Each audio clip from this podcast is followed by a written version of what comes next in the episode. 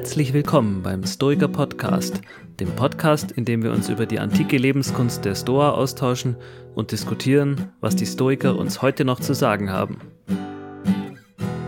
Für weitere Informationen besucht uns unter www.stoikerpodcast.de. Dort findet ihr alle Folgen im Überblick mit zugehörigen Show Notes sowie Buchempfehlungen. Falls ihr Fragen und Anregungen habt, schickt diese gerne an mail@stoikerpodcast.de. Ja, herzlich willkommen zum Stoiker Podcast. Ähm, mein Name ist Markus Rüther. Ich bin psychologischer Berater und Wissenschaftler und wir mir immer, wie immer gegenüber, da sitzen einmal der Ralf und der Tobias. Genau, hallo, Ralf Kurz, mein Name, Mentaltrainer und Softwareentwickler. Hallo, ich bin der Tobias, Ingenieur und Hobbystoiker. Ja, schön, dass äh, ihr da seid und schön natürlich auch, dass unsere Hörerinnen und Hörer da sind, heute mit einer ganz besonderen Folge. Da gibt es nämlich nicht nur sprichwörtlich, sondern wirklich was auf die Ohren. äh, wir nehmen nämlich heute Filmcharaktere unter die Lupe und haben uns so ein bisschen zur Aufgabe gesetzt, einige davon uns genauer anzuschauen und auch zu schauen, inwiefern die was mit dem Stoizismus zu tun haben. Also inwiefern bestimmte Merkmale des Stoizismus bei diesen Filmcharakteren ähm, erfüllt sind oder eben auch nicht. Und der Hintergrund ist so ein bisschen, dass man man auch die Philosophie des Stoizismus ja immer so ein bisschen durch die Brille der antiken Quellen guckt. Also man schaut sich dann, naja, wie war das eigentlich mit Trasea und Agrippinus und Cato?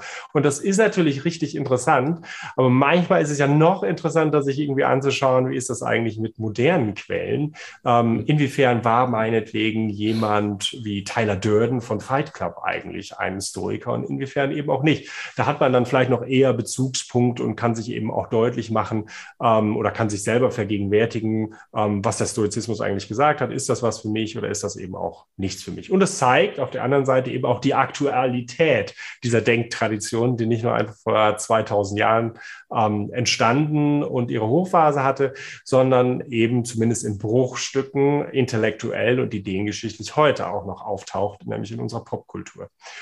Und was wir uns jetzt vorgenommen hatten, wir können natürlich nicht alles unter die Lupe nehmen, aber wir, wir würden das ja gerne tun als Filmfans. aber wir haben uns dann jeder äh, für uns eben unsere Lieblinge rausgesucht. Und jetzt in der ersten Folge, da wird der Tobias, ähm, hatte was vorbereitet zu Fight Club und äh, der Figur des Tyler Durden und insbesondere auch zum Schweigen der Lämmer und der Figur des Hannibal Lecter. Da wird er ein bisschen was vorstellen und wir werden natürlich, ob du willst oder nicht, Tobias, unseren Senf dazu geben. Ja, gerne. Ja, dafür sind wir hier.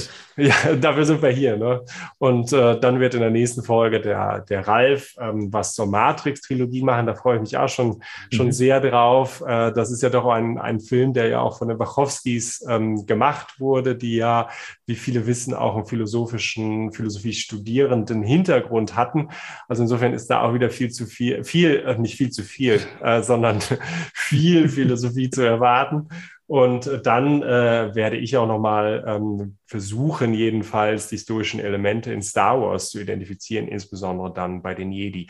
Also das sind so ein bisschen die, ähm, der Fahrplan, den wir uns gesetzt haben. Ja, und heute, wie gesagt, fangen wir dann an mit dem Tyler Durden aus Fight Club und dem Hannibal Lecter ähm, aus dem Schweigen der Lämmer. So, und jetzt geht's los. Genau, also äh, schöne Einleitung, die hat eigentlich schon alles gesagt. Für mich ist auch noch interessant, wie wir das jetzt gemeinsam dann rausfinden werden, wie viel Stoizismus steckt da wirklich in diesen Charakteren drin, weil mhm. euch wird es da ähnlich gehen wie mir. Wenn man äh, viele Bücher über das Thema liest und die ganze Zeit darüber nachdenkt, dann sieht man ja den Stoizismus überall. Man sieht ihn im Alltag, äh, in Serien, die man schaut, in Filmen, in Büchern, die man liest und das wird jetzt ganz spannend, wenn wir diese Charaktere dann näher betrachten, das unter die Lupe zu nehmen. Ja, was steckt denn da wirklich alles dahinter und sind das Stoiker? Genau. Ja, es ist so ein bisschen der psychologische Effekt der Confirmation Bias, genau. ne? Also so äh, nach dem Motto, wenn ich irgendwie einen Toyota kaufen will äh, als Auto, äh, dann sehe ich auf einmal dauernd Toyotas auf der Straße fahren, die vorher irgendwie in meiner genau. Wahrnehmung genau. gar nicht so präsent waren. So ein bisschen ist es vielleicht mit dem Stoizismus dann auch. Richtig. Ja, es schafft ein bisschen das innere Auge, diese ganzen Dinge zu erkennen. Ne? Das ist schön. Mhm. Oder auch nicht zu erkennen, wo sie vielleicht auch gar, gar ganz und gar nicht erfüllt werden. Das ist auch spannend. Genau. Ja. Ja, dann steigen wir doch einfach gleich mal ein mit Fight Club Tyler Durden. Ich gebe einen kurzen Abriss über die Geschichte, ohne, ohne zu spoilern, sofern das möglich ist. Ähm, es geht in Fight Club darum, dass ein Protagonist, der wird im, im Buch und im Film immer bloß der Erzähler genannt, der ist recht unzufrieden mit seinem Leben und trifft dann auf einen Mann, der alles verkörpert, was er selber nicht ist.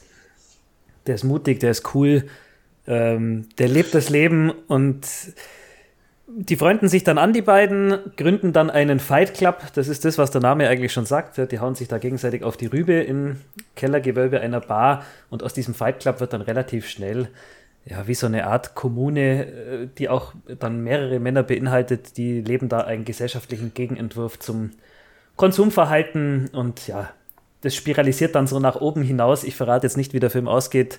Äh, vielleicht an der Stelle auch noch alle Filme, die wir hier diskutieren, haben eine Empfehlung von uns. ja. Ja, und diese, diese Rolle des Tyler Durdens, die hat ein paar Zitate in dem Film und auch im Buch, die, die dann irgendwie so einem schon in den Ohren klingen, wo man sagt, Moment, das ist doch sehr stoisch. Und wir haben hier ein bisschen Original-O-Ton-Material vorbereitet, das die Regie an dieser Stelle einspielen kann. Ralf, ich schaue in deine Richtung, ähm, bring doch einfach mal ein. Genau. Ich weiß auch nicht, irgendwie, wenn du dir Möbel kaufst, sagst du dir, erledigt. Ein anderes Sofa werde ich nie mehr brauchen, egal was kommen mag. Das Sofaproblem wäre abgehakt. Ich hatte alles. Eine sehr anständige Stereoanlage. Eine Garderobe, die sich mittlerweile wirklich sehen lassen konnte. Ich war so kurz davor, mich vollständig zu fühlen. Mann, und jetzt ist alles weg. Scheiße. Alles weg. Alles weg. Weißt du, was ein Plate ist? Ich glaube, eine Decke. Eine kleine Decke. Nichts weiter. Wieso wissen Leute wie du und ich, was ein Plate ist? Ist das unentbehrlich für unser Überleben, Jäger- und Sammlertechnisch betrachtet? Nein, oder? Was sind wir eigentlich? Tja, keine Ahnung. Konsumenten? So ist es. Wir sind Konsumenten. Wir sind Abfallprodukte der allgemeinen Lifestyle-Obsession. Mord, Elend, Verbrechen, solche Sachen interessieren mich nicht. Mich interessieren vielmehr all die Promi-Magazine Fernsehen. 500 Kanälen, ein Namensschild auf meinen Unterhosen. Aspartam, Viagra, Olestra. Martha Stewart. Scheiß auf Martha Stewart. Martha poliert das Messing auf der Titanic. Es geht alles unter, Mann. Hast geschissen auf deine Sofagarnituren und auf die Strinne-Streifenmuster. Ich sage, fühl dich nie vollständig. Ich sage, Schluss mit der Perfektion. Ich sage, entwickeln wir uns. Lass die Dinge einfach laufen. Ja, also da haben wir einiges schon drin. Äh, Diesem Kneipendialog, wie man es im Hintergrund gehört hat, hocken die da in einer, in einer Bar und äh, ja, der Protagonist hat vorher durch eine Explosion sein ganzes Apartment verloren und jammert da eben in dieser Szene, dass er doch so kurz davor stand, vollständig zu sein. Er hat fast alles gehabt aus dem IKEA-Katalog, was er wollte und jetzt ist alles weg. Und äh, Tyler Durden macht sich dann so ein bisschen eben drüber lustig und da kommt auch schon das erste stoische Element eben rein. Er, er zieht den Protagonisten so ein bisschen damit auf, was er für eine Wichtigkeit den Möbeln beimisst oder den Unterhosen mit, mit Gravur, sage ich mal, oder äh, dem ganzen, dem ganzen Indifferenten eben. Er benutzt das Wort zwar nicht, aber das ist das, was man als Stoiker raushört.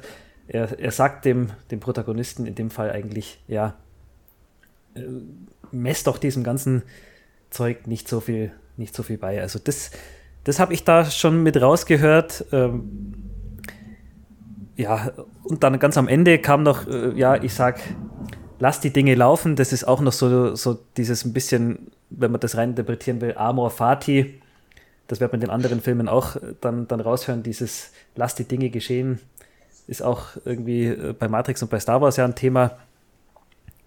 Auch, auch das äh, kann ich da, da raushören und auch so ein bisschen diese, dieses Thema Vergänglichkeit und Wandel. Das hört sich fast ein bisschen nach Marc Aurel an, äh, wenn er sagt irgendwie, äh, Martha Stewart poliert das Messing auf der Titanic, es geht doch eh alles unter. Das könnte auch in den Selbstbetrachtungen irgendwie drinstehen. Äh, Marc Aurel hat da ja ganz ähnlichen Stil. Ja, also das, das sind so aus diesem ersten Soundschnipsel schon mal die Dinge, die ich raushöre. Äh, was haltet ihr von Tyler Durden als Stoiker?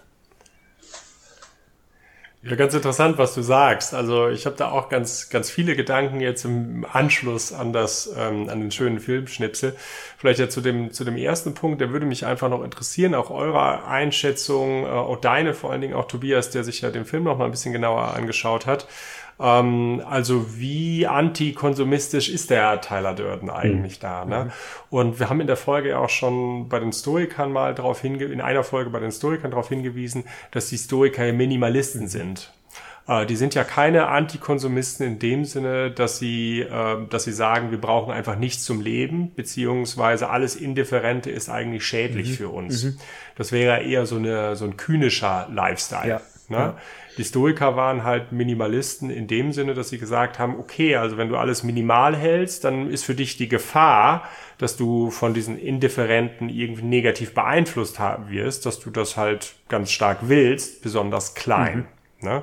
Also Beispiel Luxus. Ne? Also wenn wir ganz wenig äh, Dinge irgendwie bei, bei uns haben und wenn wir ganz wenig Sachen konsumieren, zum Beispiel in unserem Haushalt oder so, dann ist es einfach so, dass die Gefahr nicht so stark da ist, dass wir von diesen Dingen wieder angezogen werden, als wenn wir sie dauernd mhm. irgendwie präsent haben. Mhm. Ja, und deshalb gibt es halt so eine minimalistische Lebensform. Ist der, die Kyniker würden ja sagen, wir müssen auf alles verzichten, ähm, weil äh, jedes, jeder Rest, der irgendwie noch da ist, für uns eine riesengroße Gefahr ist. Ja, ja. Ja, und jetzt ist die Frage, wie der Tyler Durden das eigentlich so sieht. Ist mhm. der eher so vielleicht im stoischen äh, stoischen Camp oder ist er eher so im kynischen Camp? Klar, es gibt auch die Diskussion, inwiefern die Historiker jetzt auch Kyniker ja, sind ja. und bei Epiktet wird das ja auch nochmal sehr deutlich. Aber bleiben wir mal bei dieser Abgrenzung, die ich jetzt ja. gerade so so gemacht habe. Also, was würdet ihr sagen? Also ist der Teil, welche, zu welcher Richtung neigt da der Tyler Durden? Also gemäß deiner, deiner Abgrenzung ist er da, was das betrifft, eher noch bei den Königern anzusiedeln er kontrastiert ja in dem Film so ein bisschen den, den Protagonisten, der sich eben so bemüht, mit seiner IKEA-Einrichtung seine Persönlichkeit da auszudrücken. Äh, und Tyler Durden ist da der komplette Kontrast. Er lebt eigentlich in einem Haus, wo rostige Nägel aus der Decke rauskommen äh, mit einem Wasserschaden und eigentlich ohne Einrichtungsgegenstände. Das mehr oder weniger ist er da auch bloß Hausbesetzer. Also er hat eigentlich mhm. keine eigenen Gegenstände in dem Sinn. Und er ist da schon auf jeden Fall sehr minimalistisch bis hin zu, ich habe im Internet auch schon gelesen, manche sagen da eher so ein Diogenes-Typ, also klar bei den Königern anzusiedeln. Ja. Ja. Hm. Ja. ja, ein äh, anderer Aspekt, wenn ich den ganz kurz noch einwerfen darf, den fand ich eben, den du ja auch genannt hattest, dass äh, da in dem Schnipsel drin vorkommt, lass die Dinge laufen. Und ich habe das ein bisschen anders ähm, interpretiert, nämlich in der Hinsicht, dass das so ein anti-intellektualistischer Zug von dem Tyler mhm. Durden ist. So nach dem Motto, mhm. sei nicht so verkopft und denk über alles nach, sondern lass doch mal deine triefhafte, animalische Natur raus. Deshalb ja Fight Club. Ne? Mhm. Du denkst nicht nach, wie du dem anderen jetzt irgendwie verprügeln kannst, sondern du machst einfach so. Und ich habe das so ein bisschen auch da rausgehört. Und wenn das so sein sollte, ist das, glaube ich, klarerweise irgendwie kein stoischer Zug, weil ich glaube, der Zugang zur, zur Wahrheit für die Stoiker immer über die Vernunft und über die mhm. Gründe führt. Und der Zug, den Tyler Durden, wenn das jetzt richtig ist, so wie ich das interpretiere, mit Dinge laufen lassen meint, ist vor allen Dingen ja ein anti-vernünftiger, anti-intellektualistischer Zug. Also mhm. kann man, wenn man das deutsche Zitat äh, so hört, so sehen, im Englischen sagt er, let the chips fall where they may. Das ist noch ein bisschen, geht mehr mhm. in diese, äh, lass das Schicksal auf dich zukommen in Richtung. Mhm. Und ich glaube auch, der Charakter im restlichen Film geht eher so ein bisschen in die Richtung, dass er eben dieses Vorbestimmtheit, Schicksal damit gemeint hat mit diesem Zitat. Mhm. Hm. Aber so ein anti-intellektualistischer Touch, den hat er auch, doch wahrscheinlich den hat er auch drin, auf jeden Fall. Natürlich auch hm. dieses Animalische durch die Kämpfe allein, ja. Ja. Wie ist das Gespräch denn ausgegangen? Also ich könnte mir ja, also ich, ich hatte zwischendurch auch im Kopf so, das könnte so Epiktet auch mit jemandem sein, der, weil die, diese provokative Art, ne, wo du so einfach so, so quasi wie, wie so zwei Ohrfeigen du da um die Ecke bekommst, jetzt hör auf zu heulen, äh, guck, dass du klarkommst. Also wie ist das Gespräch denn dann ausgegangen zwischen den beiden? Also ich Oder hab, hat er irgendwas übernommen am Ende? Ich habe an der Stelle abgeschnitten, da kommt dann eigentlich noch ein ganz bekannter Satz hinten raus. Äh, alle Dinge, die du besitzt, besitzen irgendwann dich, sagt er dann noch so. Und dann mhm. verlassen sie eigentlich die Bar und er bittet den Protagonisten, ihm äh, ins Gesicht zu hauen. Ähm, und damit, damit geht dann diese ganze Fight Club Richtung los und man wird eigentlich so ein bisschen mit diesem, mit diesem Monolog äh, alleingelassen und der Protagonist auch. Und äh, okay. im Laufe des Films äh, nähern sich die beiden ja, oder was heißt, sie nähern sich nicht an. Der Protagonist wird immer mehr von Tyler Durden da in seinen Bann gezogen Also letztlich. Ja, aber das klingt ja wieder nach diesem kühnischen Erbe, ja. weil du jetzt, mhm. was du jetzt gerade gesagt hast, also das, was jetzt nicht aufgeführt ja. ist, dass man sagt, irgendwann besitzen dich die genau. Dinge. Ne? Also die Dinge, die du besitzt, besitzen irgendwann dich und so. Die haben dann irgendwann eine Anziehungskraft, so dass wir nicht mehr präsent haben, dass das eigentlich Indifferenten sind und es ist uns total wichtig, irgendwie den neuesten Schnickschnack zu haben. Genau. Äh, und irgendwie, wie das da in dem Zitat vorkommt, beinahe komplett zu sein, indem ich dann irgendwie den tollsten Schuhschrank oder was ja. das auch immer war, da, da haben und so. Ne? Genau, genau. Also ich denke, dieses, dieses Element mit diesem antikonsumistischen, das kann man dann eher so in die Kyniker Ecke stecken, mhm. wobei natürlich dieser indifferente Gedanke da schon auch irgendwie durchkommt, wenn er sich darüber lustig macht. Vergänglichkeit haben wir schon gesagt, alles geht unter. An einer anderen Stelle sagt er dann auch noch so einen schönen Satz, sogar die Mona Lisa zerfällt.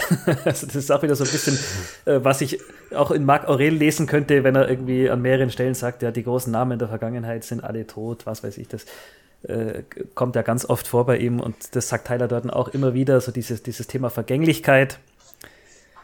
Ich habe noch einen zweiten Schnipsel mitgebracht, wo es ein bisschen um das Thema Memento Mori geht. Ähm, Ralf, bitte.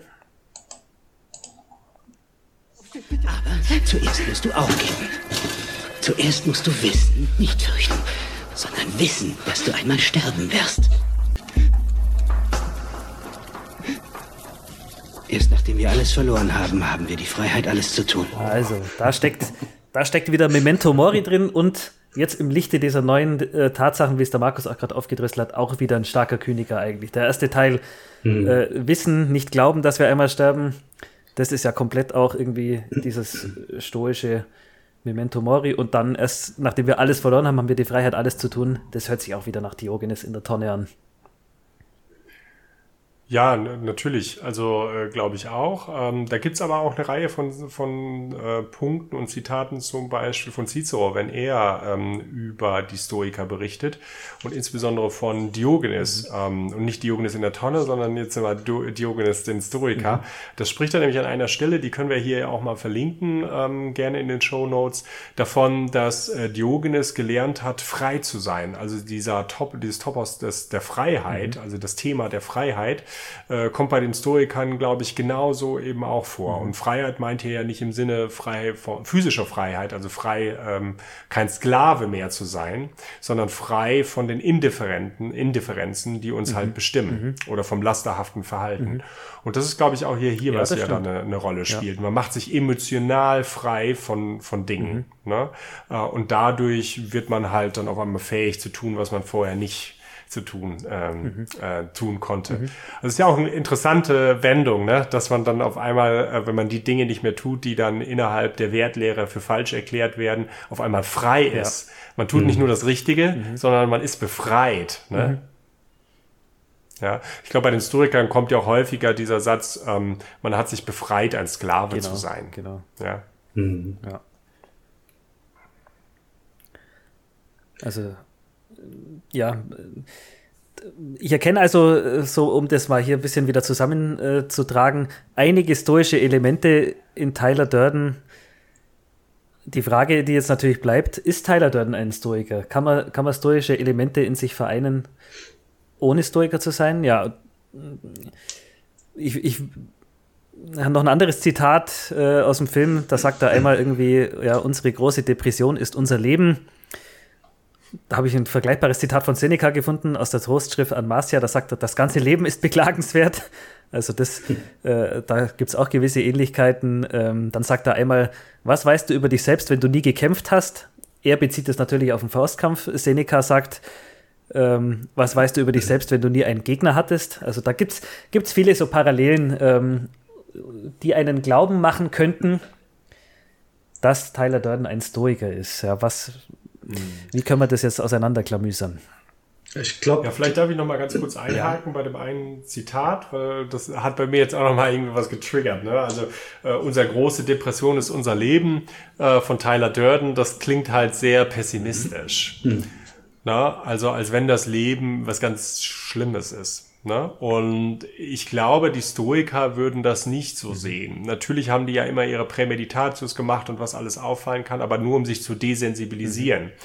Und es gibt äh, eine ganze Reihe von Stellen bei den Stoikern, wo sie ja das Leben als Fest, mhm. zum Beispiel mhm. bei Epiktet, beschreiben, ne? dass man, dass man feiern muss.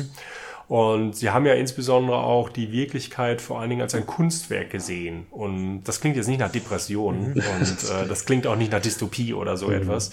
Das klingt dann, dass etwas optimal in bestmöglicher Weise, nicht neutral, mhm. sondern in bestmöglicher Weise eingerichtet ist, mit dem man sich dann harmonisieren soll. Mhm. Ne? Äh, und das ist schon semantisch ein bisschen was anderes, glaube ich, als von der, vom Leben als Depression zu sprechen.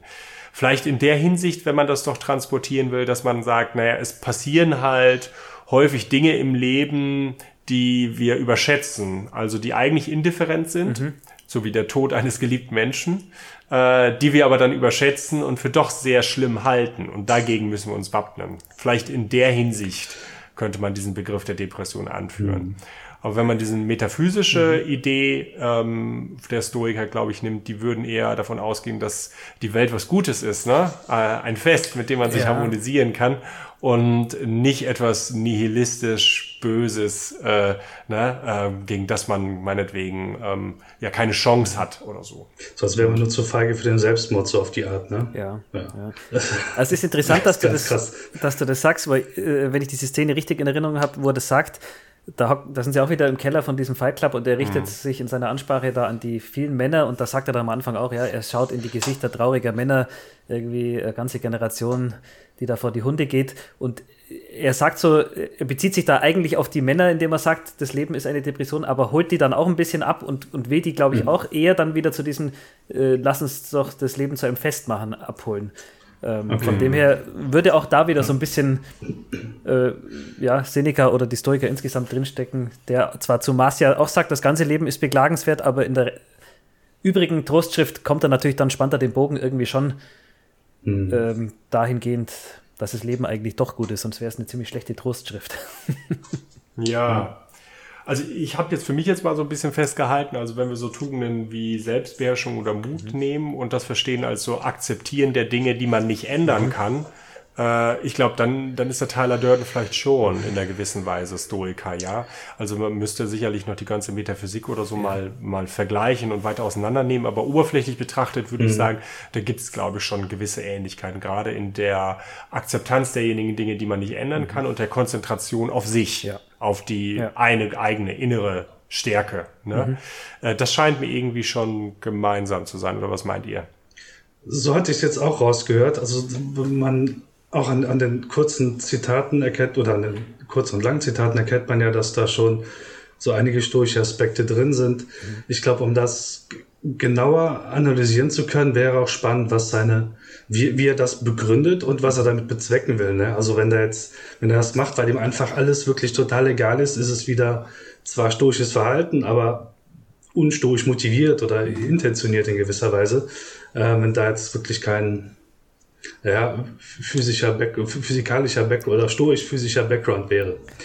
Ja, die Frage wäre tatsächlich, ob Tyler Durden am Ende des Tages denkt, ob er sich durch sein Verhalten mit einem kosmischen Sinn ja, harmonisiert. Ja, genau. Mein Eindruck ist, glaube ich, äh, dass das nicht der Fall ist. Ja. Äh, dass er äh, das ablehnen würde, dass es halt diesen metaphysischen Ballast überhaupt gar nicht gibt. Ich würde das auch so sagen. Na? Und Ralf hat es eigentlich gerade schon schön gesagt, er hat die Motive, ich denke, bei der Tugend der Gerechtigkeit, mutig und selbstbeherrscht, haben wir gerade schon gesagt, ja, können wir vielleicht irgendwie unterschreiben. Bei der Tugend der Gerechtigkeit wird es schon schwerer, weil er hat schon als Motiv, das sagt er an ein paar Stellen, dass er die Leute irgendwie ja, befreien will von diesem äh, Leben im Hamsterrad, im äh, Konsumrad und so weiter. Äh, ihm, ihm, liegen die Seelen der anderen mhm. Leute schon am Herzen. Also da wäre es sicher schon schwieriger äh, zu diskutieren, ob er gerecht ist oder nicht. Aber beim Thema Weise, und da hat es Markus gerade schon gesagt, da bin ich der Meinung, dass er da eben kein Stoiker ist und damit in letzter Konsequenz insgesamt auch kein Stoiker, weil, weil er diese Vernunft, die alles durchzieht und diesen äh, in der besten aller möglichen Welten, das, zumindest taucht das jetzt im Film und auch im Buch überhaupt nicht auf. Ähm, und damit sind diese Teile in sich, die er da hat als Stoiker, er hat in sich genauso Teile von Buddhisten und, und äh, von Königern ja. und auch von Nihilisten. Und ich würde am Ende des Tages sagen, ist er eher Nihilist als Stoiker. Hm. Hm, ja. Das ist, glaube ich, immer eine Frage, ab wann ist man Stoiker? Muss man, wenn man jetzt den Stoizismus mit fünf Thesen gleichsetzt, reichen vier, reichen drei? Wann ist man Stoiker? Aber ich glaube, wir haben das schon irgendwie differenziert hier auseinandergehalten, in welcher Hinsicht der irgendwie eher Stoiker ist und in welcher Hinsicht irgendwie mhm. eher nicht. Ne? Also fand ich eine spannende Diskussion. Mhm. Ja. Und Fight Club ist ja, glaube ich, auch ein, äh, ein Film, der ja äh, nicht nur in der Independent-Szene äh, geguckt wird, sondern viele unserer Hörerinnen und Hörer auch kennen. Und da sind wir natürlich ganz interessiert, was, ähm, was deren Meinung ist. Also ja. schreibt uns gerne, ähm, ja, sendet uns äh, E-Mails, äh, was eure Meinung dazu ist. Haben wir das alles richtig wiedergegeben oder war es alles wirklich kompletter Murks? Ähm, alles ist äh, erlaubt und wir sind ganz gespannt, wie es dann weitergeht genau. damit. Und jetzt haben wir ja noch einen, äh, noch einen weiteren Kandidaten, den wir ja auch noch kontrastieren können oder wollen mit Tyler Durden, ne? nämlich Hannibal Lecter, Tobias. ja, es ist auch so ein, so ein Name, der immer wieder fällt in Diskussionen über Stoizismus, weil er oberflächlich betrachtet und auf den ersten Blick viel vielleicht von dem Klischee und von dem Stereotyp erfüllt, was man sich unter einem Stoiker vorstellt. Vielleicht kurz, äh, woher kommt Hannibal Lecter? Also der taucht in dem Film Schweigen der Lämmer auf. Auch hier gibt es eine Buchvorlage, genau wie bei Fight Club.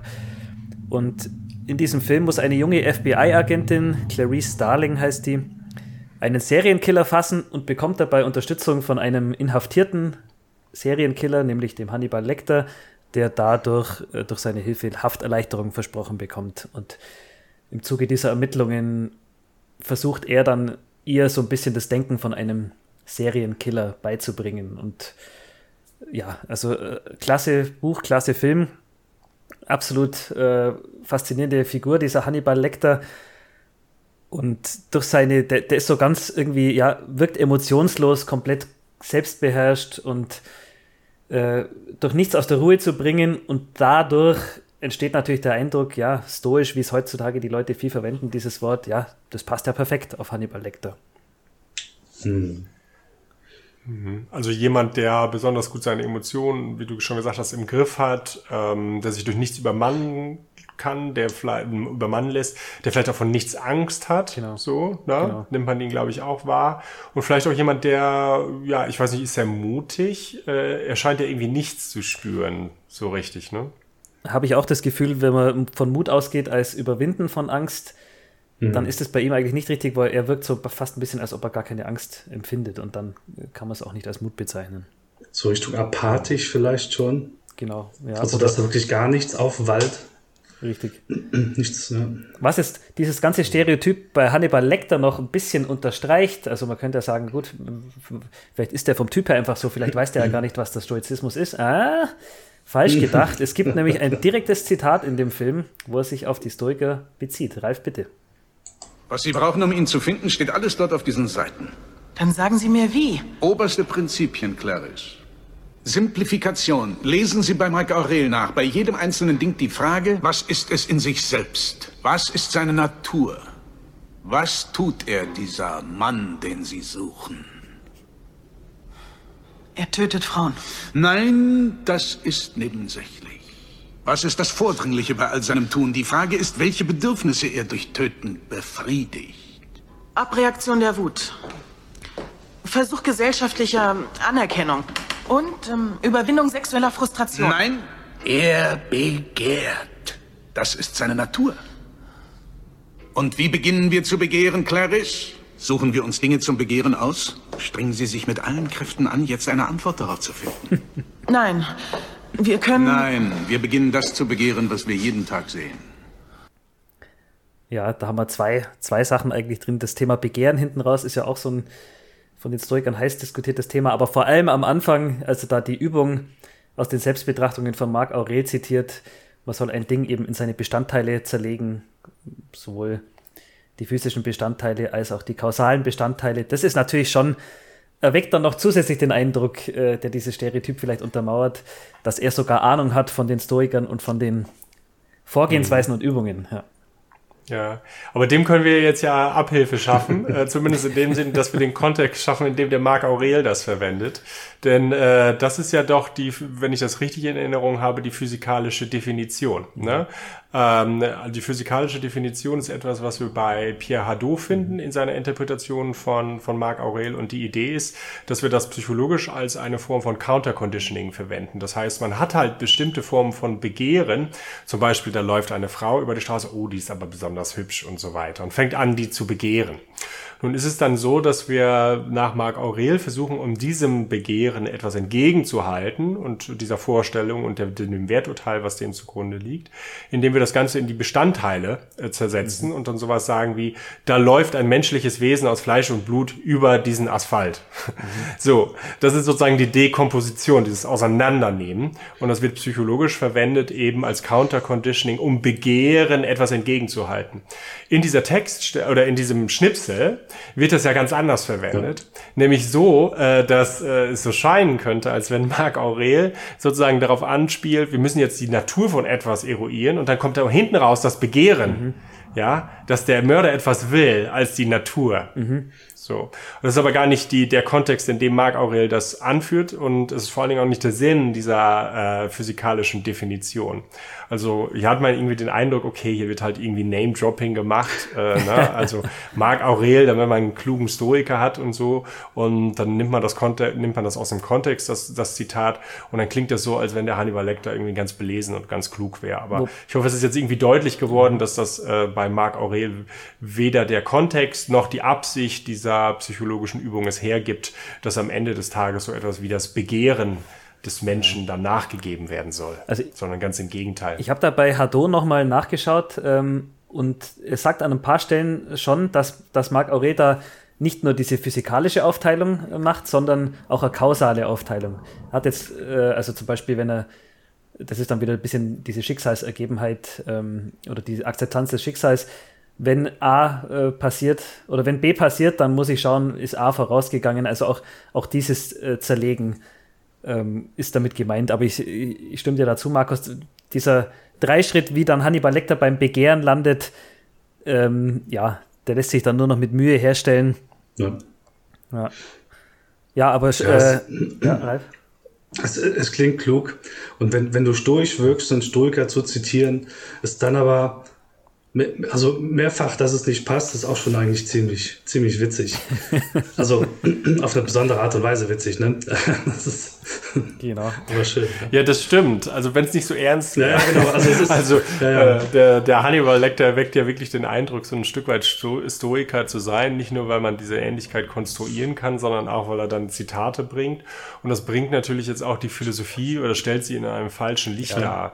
Genau. Äh, weil äh, der ist ja wohl alles, aber vermutlich nicht im stoischen Sinne gerecht. Ja, ne? genau. Also über Selbstbeherrschung und Mut können wir diskutieren, aber gerecht ist der vermutlich nicht, weil der halt doch jemand ist, der sehr stark seiner animalischen Natur, ne?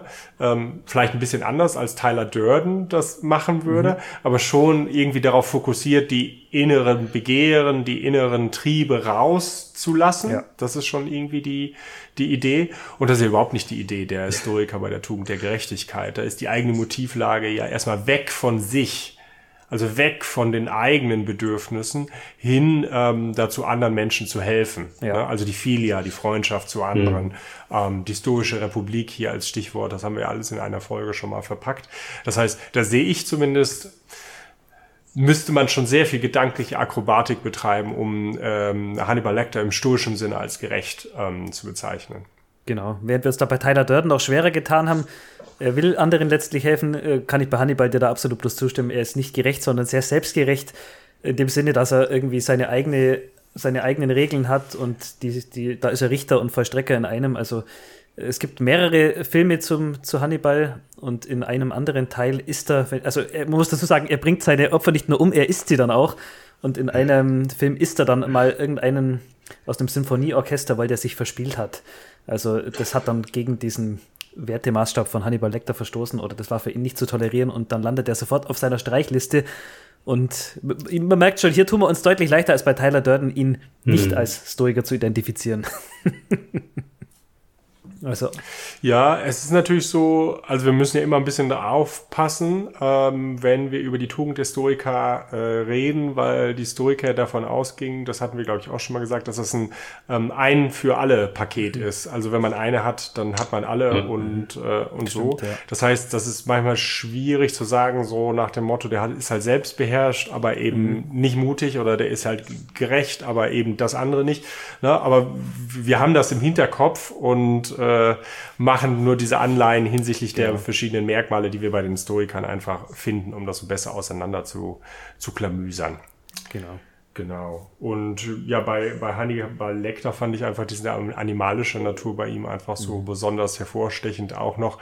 Ähm, er scheint auf der einen Seite ja ein Protagonist zu sein, der sehr stark auf die eigenen Beweggründe schaut. Also jemand, der im stoischen Sinne weise auch ist ähm, nämlich in der Hinsicht weise, als dass er sozusagen sehr klar mhm. über seine eigenen mhm. Motive ist. Ja. Also die eigene, ist ein, wie man heute sagen würde, ein achtsamer Charakter, auch wenn man das nicht glaubt. Mhm. Ja. Das macht ihn, glaube ich, ja so bestialisch, dass man mhm. das Gefühl hat, der ist nicht durch Automa Automatismen instinktiv wie ein Tier getrieben, mhm. sondern der weiß sehr genau, genau, was er, was er möchte und er findet das auch gut. Mhm. Und das ist die, glaube ich, diese kalte Rationalität, ähm, das Ungerechte, das Martialische dann, das, äh, das wir dann bei ihm ähm, vor allen Dingen schlimm finden. Ja. ja. Also der ist vielleicht in dem Sinne wirklich noch sehr überlegt und das ist vielleicht auch ein Merkmal, der da im Stoizismus vorkommt, aber dann eben, wie gesagt, äh, sehr ungerecht. Also falsche Motive am ja, Ende. Falsche, falsche Richtung, ja, genau. Ja, mhm. Mhm. ja. ja also äh, abschließend, äh, ich spanne mal so den Bogen und, und äh, fasse das mal alles so ein bisschen zusammen. Das sind auf jeden Fall zwei Charaktere, die jetzt keine Filmhelden im klassischen Sinn sind, sondern eher Anti-Helden, zu denen man sich als Zuschauer aber trotzdem auf eine Art und Weise irgendwie äh, hingezogen fühlt und die interessant findet. Das sind so Filme, man kann sich eigentlich das selber gar nicht wirklich erklären, wieso man dann äh, zeitweise mit dem vermeintlichen Bösewicht mitfiebert. ähm, spricht ja auch für, für die Filme dann, dass die da gewisse äh, Tiefschichtigkeit haben. Aber unterm Strich würde ich jetzt sagen, haben wir in der heutigen Folge erörtert, es gibt stoische Elemente bei Tyler Durden noch mehr als bei Hannibal Lecter, aber wenn man es jetzt unter dem strengen Mikroskop betrachtet, äh, sind es eigentlich keine Stoiker. So würde ich es auch sagen. Und damit haben wir, glaube ich, zumindest für heute die Lage der Stoiker hinreichend erörtert. Und beim nächsten, ähm, nächsten Mal machen wir weiter mit weiteren Filmcharakteren. Also nochmal zur Erinnerung, schreibt uns gerne. Ja. Wir nehmen gerne alles auf und wird beim nächsten Mal dann, ähm, sofern uns ähm, das sinnvoll erscheint, auch besprochen. Also, macht's gut. Dankeschön. Tschüss. Ciao. Vielen Dank fürs Zuhören beim Stoiker Podcast.